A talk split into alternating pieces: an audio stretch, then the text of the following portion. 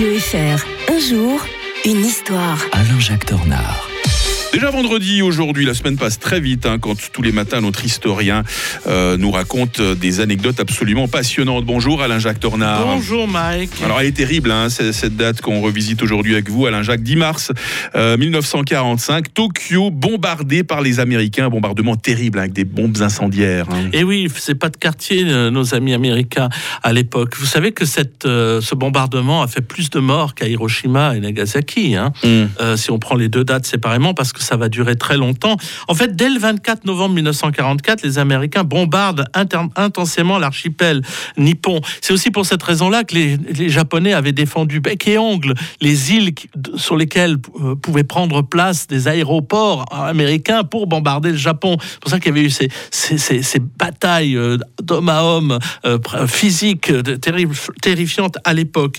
En fait, le but, certes, de détruire les voies de communication, les usines, mais en fait, c'est surtout de, de, de terroriser euh, la population. Euh, C'est quand même Tokyo, un tiers de la capitale qui va être détruite, 40 km carrés. euh, L'un des pires bombardements de l'histoire, c'est là que on initie les, les bombes au napalm, par exemple. C'est Ah les ouais. premières interventions des bombes au napalm, les bombes incendiaires.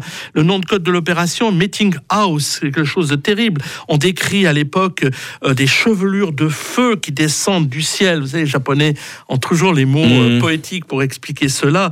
Des gens vont mourir asphyxiés, noyés, écrasés dans la panique parce que les bombes au phosphore vont littéralement enflammer instantanément ces maisons qui étaient en bois. Hum. Donc il y a même plus besoin d'envoyer des bombes, ça se fait tout seul. À partir de certains moments, les réservoirs d'eau deviennent euh, des- des- des- de la vapeur. La rivière de la rivière Sumida, par exemple, les derniers euh, survivants finissent rôtis dans les bâtiments modernes de briques et de béton. Des témoins euh, ont évoqué l'odeur de la chair humaine grillée. C'est pire que ce qui va se passer à Dresde au mois, euh, qui s'est passé à Dresde au mois de février, euh, qui était pourtant déjà assez euh, assez terrifiant. Et tout ça a été occulté ensuite dans l'histoire à cause justement d'Hiroshima et Nagasaki, qui sont Mhm. bien sûr des drames absolument absolus.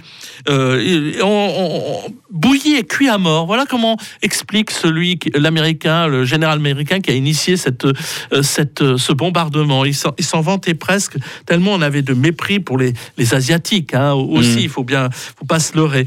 Et euh, le résultat des, des courses, ben, maintenant les Japonais savent qu'ils vont perdre cette guerre.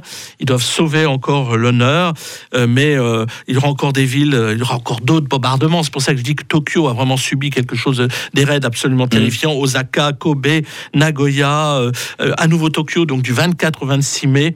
Hokkaido, par exemple, les forteresses volantes vont vont plonger le, le Japon dans la torpeur jusqu'au 15 août 1945. Japon, un pays que vous admirez, euh, soit dit en passant beaucoup, J'ai une admiration hein. sans borne, comme je dis, il y a toujours avant et après avoir été au Japon. Mm. Si vous avez l'occasion d'y aller, n'hésitez pas une seule seconde. Euh, Je ne sais pas où vous allez partir en week-end. En tout cas, je vous souhaite excellent.